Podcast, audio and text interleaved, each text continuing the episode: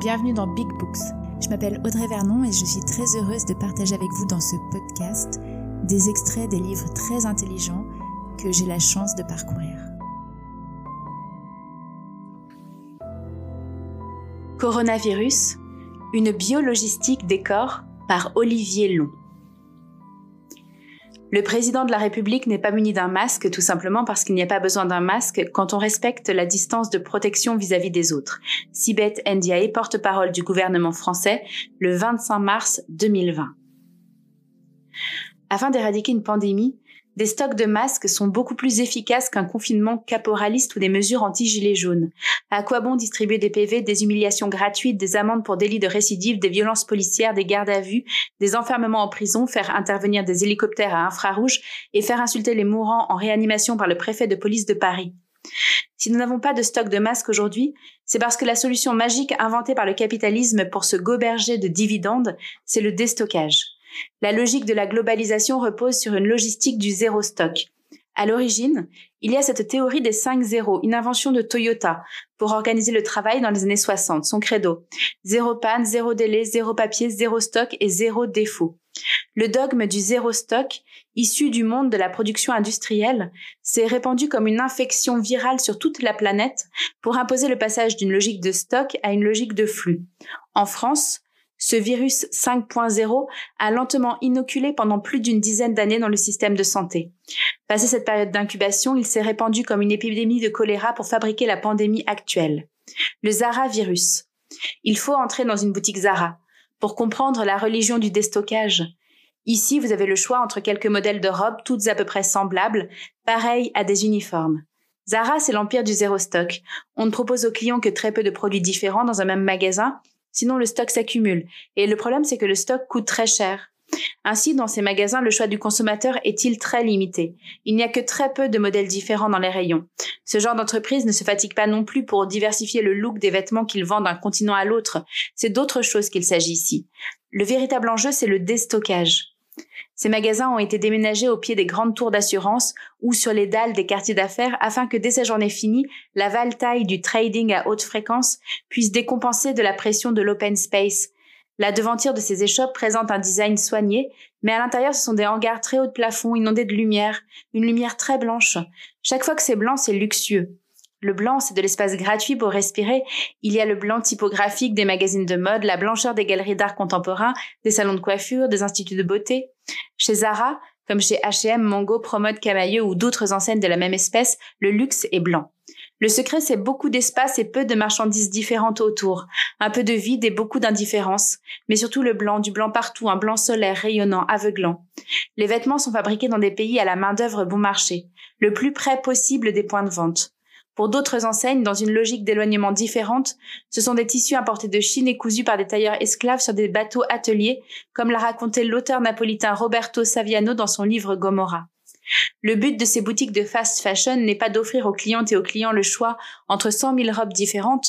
Pourquoi ces robes devraient-elles attendre tranquillement dans les rayons telles des belles au bois dormant, dans l'attente du prince charmant d'ailleurs? Pas la peine d'attendre, pas le temps de dormir ici, pas le temps de rêver non plus. L'objectif est de faire tourner un stock de pièces très limité à toute vitesse. Cette stratégie vise à produire et à entretenir une circulation perpétuelle de marchandises sur la planète.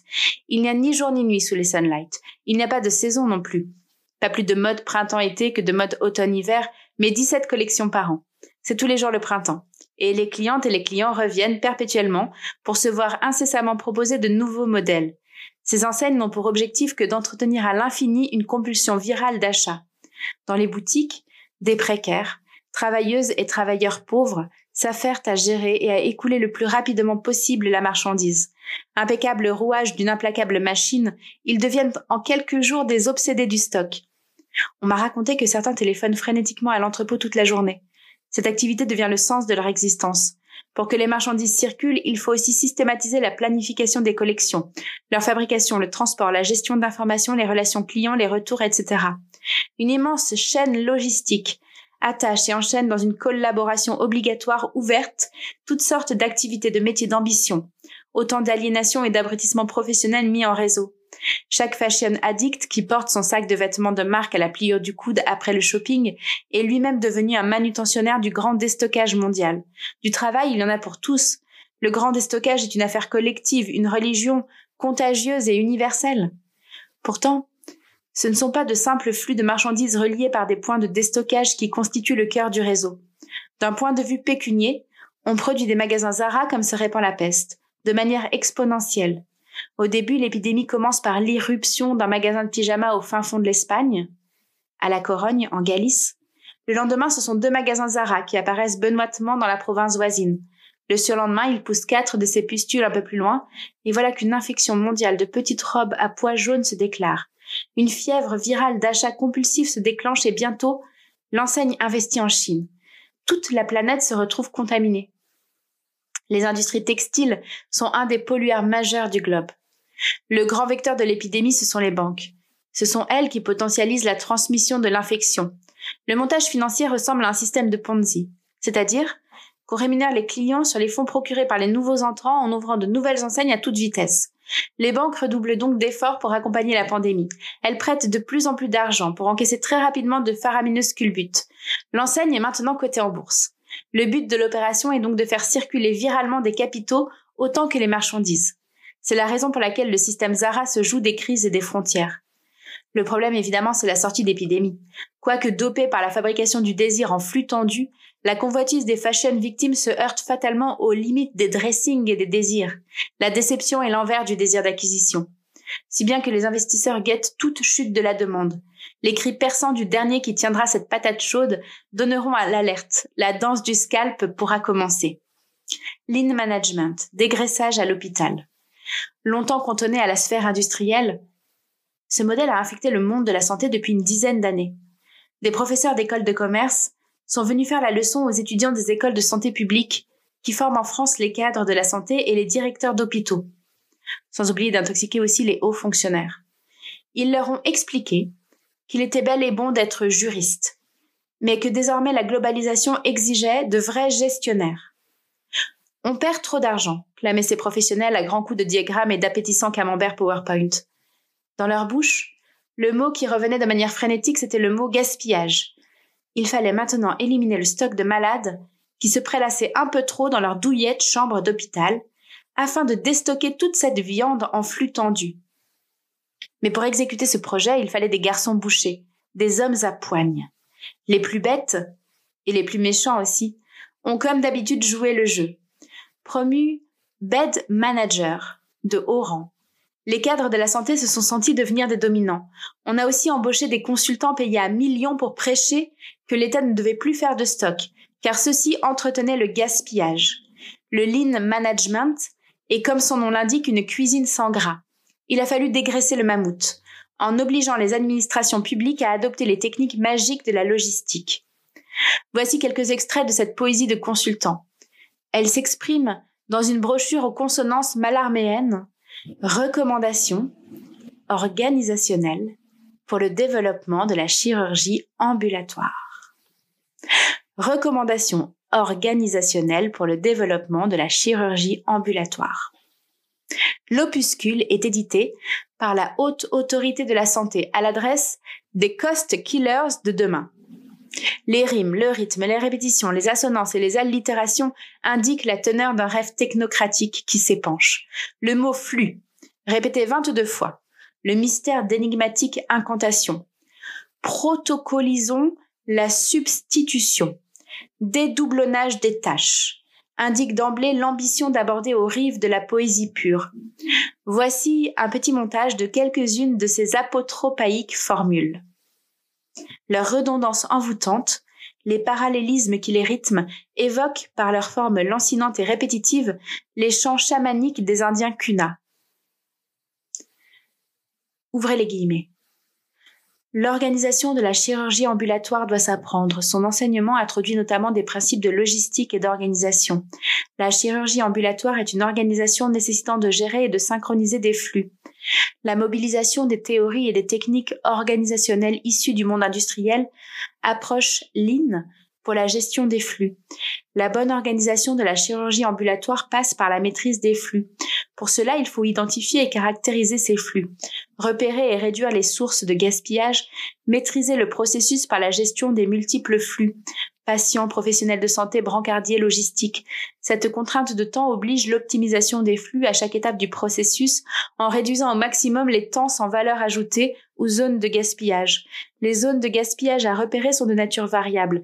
Les défauts ou erreurs, la surproduction, les attentes, le transport, le mouvement, les actions inappropriées, la sous-utilisation des ressources, le doublonnage de tâches. Toute cette fantasmagorie signifie en clair qu'accumuler des stocks made in France, c'est bloquer le transit du grand intestin mondial. Pour éviter les ballonnements, les brûlures et les reflux gastriques, il est temps de dégraisser pour rétablir les flux. Conséquence du traitement. L'usine de chloroquine de Lyon est en redressement judiciaire avec 250 salariés sur le carreau. Une usine de masques en Bretagne a été arrêtée et les machines détruites. Une usine d'oxygène de Garza, puis de Dôme, se voit fermée par un fonds spéculatif. Les respirateurs ne sont plus fabriqués que par une seule entreprise française. La recherche est en ruine. On y recrute massivement des précaires. La toute récente loi LPPR consacre le triomphe de 10 ans de LRU. Dans ce monde d'enchaînement, tout s'explique sur la croyance magique au pouvoir de la dépendance logistique. C'est la Supply Chain Management, SCM. Elle consiste à gérer l'ensemble des ressources, moyens, méthodes, outils et techniques destinés à piloter le plus efficacement possible la chaîne globale d'approvisionnement et de livraison d'un produit ou service jusqu'au consommateur final. Ce miracle de l'enchaînement logistique interdit de stocker des masques, des médicaments, des chercheurs, des employés à plein temps ou d'autres marchandises inutiles, puisqu'on croit aveuglément que la solidité en même temps que la souplesse de la chaîne garantit que la production suivra mécaniquement, tout comme l'intendance suit les armées. La logistique est féerique parce qu'elle est ubiquitaire. Tout est à disposition. On peut tout produire n'importe où et sur simple demande. En prime, c'est magique.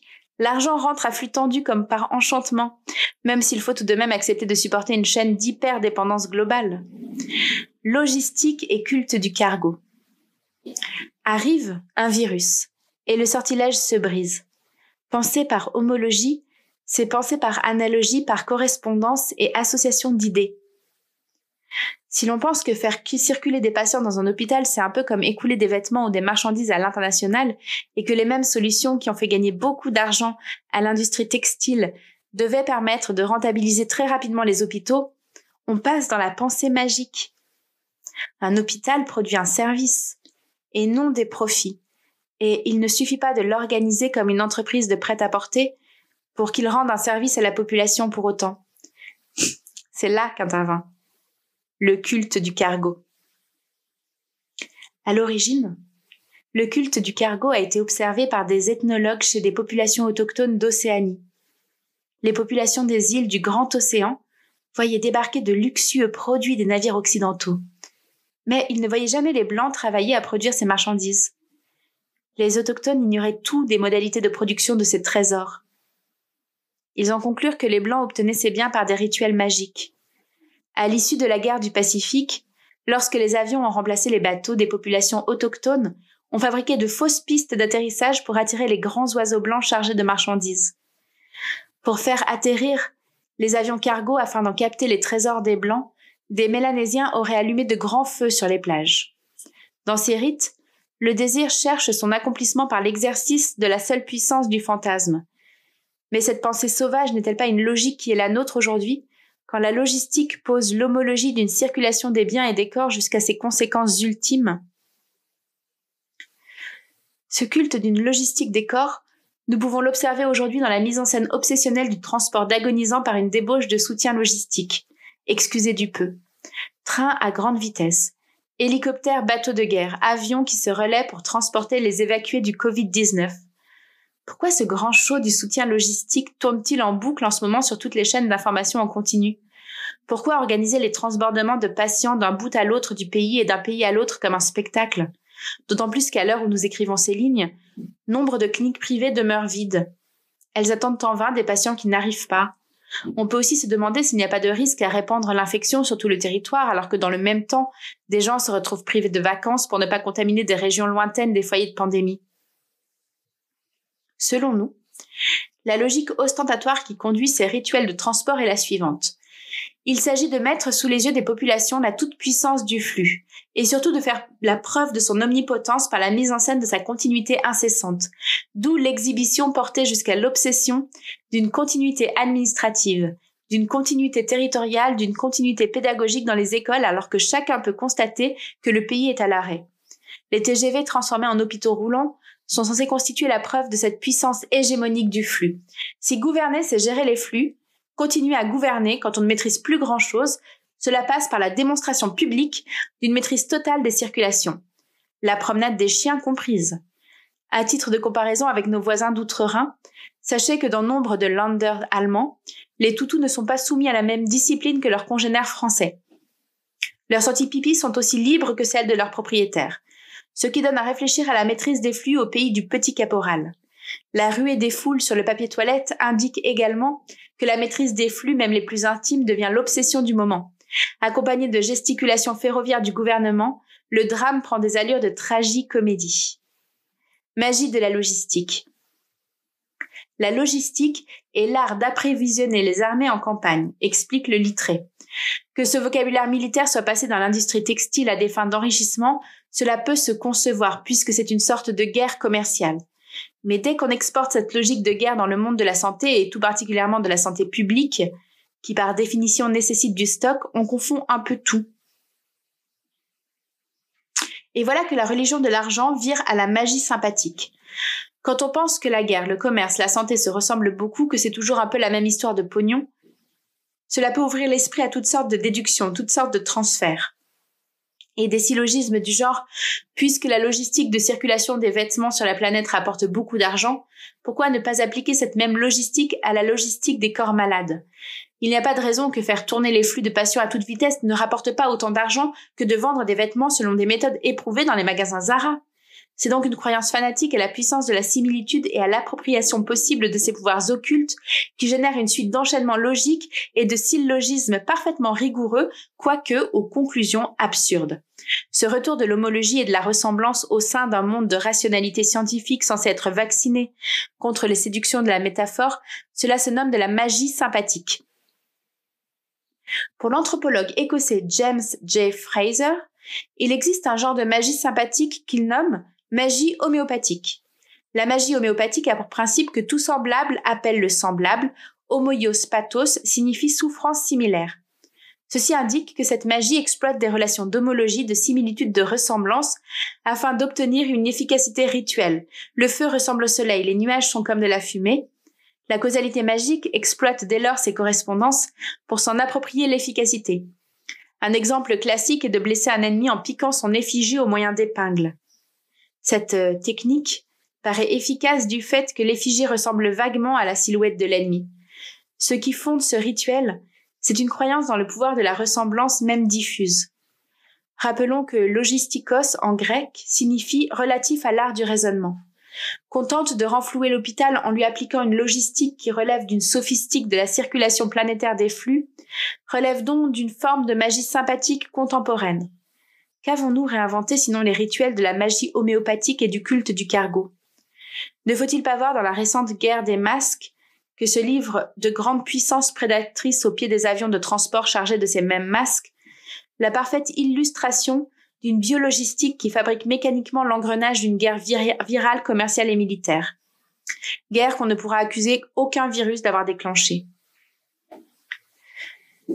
Mais cette attitude magique, n'est-elle pas un nécessaire retour d'un refoulé? Pour lui rendre justice, la pensée analogique a longtemps habité les métaphores de la poésie, les doubles images de la peinture, les mécanismes d'association d'idées qui habitent le rêve, de même que les symboles des grandes religions. L'analogie est certainement la condition de possibilité du fonctionnement de l'imagination. Celle-ci est le vecteur essentiel de la découverte d'un sens qui se dérobe et se construit par méprise, par mégarde et par approximation. Comment comprendre que dans une époque saturée de rationalité et qui a congédié toute forme de pensée autre qu'une rationalité de la vérification, une pensée magique refasse surface dans les replis d'une logistique mondiale ultra rationalisée? Le terme de forclusion dit en psychanalyse ce phénomène. Dans la forclusion, les signifiants forclos ne sont pas contenus dans l'inconscient d'un sujet, mais ils reviennent de l'extérieur dans le délire et l'hallucination. C'est ce genre de perte de contact avec la réalité que l'ultra-rationalisation de la logistique a certainement enfanté. Une fois congédié tout imaginaire alternatif, le fameux TINA, There is no alternative, quand le raisonnement du monde tourne à la sommation d'une accumulation sans limite et sans frontières, le délire guette. Car les puissances de l'imagination chassées par la porte font irruption pour un braquage par la fenêtre. Conserver des stocks de masques n'aurait coûté que quelques dizaines de millions d'euros au gouvernement français, tandis que la liquidation totale qui s'annonce se comptera au bas mot en milliards d'euros que le contribuable devra rembourser. C'est en se privant de stock qu'une sorte de délire rationalisé mondial a permis l'organisation d'une phénoménale dépense inutile. Ceci afin d'éviter paradoxalement tout gaspillage. Ultime délire d'une société de consommation. Peut-être faut-il se demander si l'envers de l'économie ne nécessite pas de réintroduire dans nos vies une part de dépenses gratuites, faite de dilapidation pure et de dissipation sans désir d'emprise, ce que Georges Bataille appelait la part maudite. Il y a des dilapidations improductives. C'est celle qu'engendre la rapacité des intérêts individuels ou la mesquinerie universelle. L'exemple type de cette dépense catastrophique et improductive, c'est la guerre. Une dépense positive signalée par Bataille, qui n'isole pas à la manière des passions tristes, comme les addictions, c'est la révolution, l'émeute, la lutte contre l'hyperproductivisme capitaliste. La lutte des classes n'a qu'un terme possible. La perte de ceux qui ont travaillé à perdre la nature humaine. Écrit Bataille en 1933, date fatidique dans l'histoire des pestes en Europe. Merci d'avoir écouté cet épisode. Bravo si vous avez tenu jusqu'au bout. Je vous retrouve très vite pour d'autres gros livres. Joyeux confinement et bonne lecture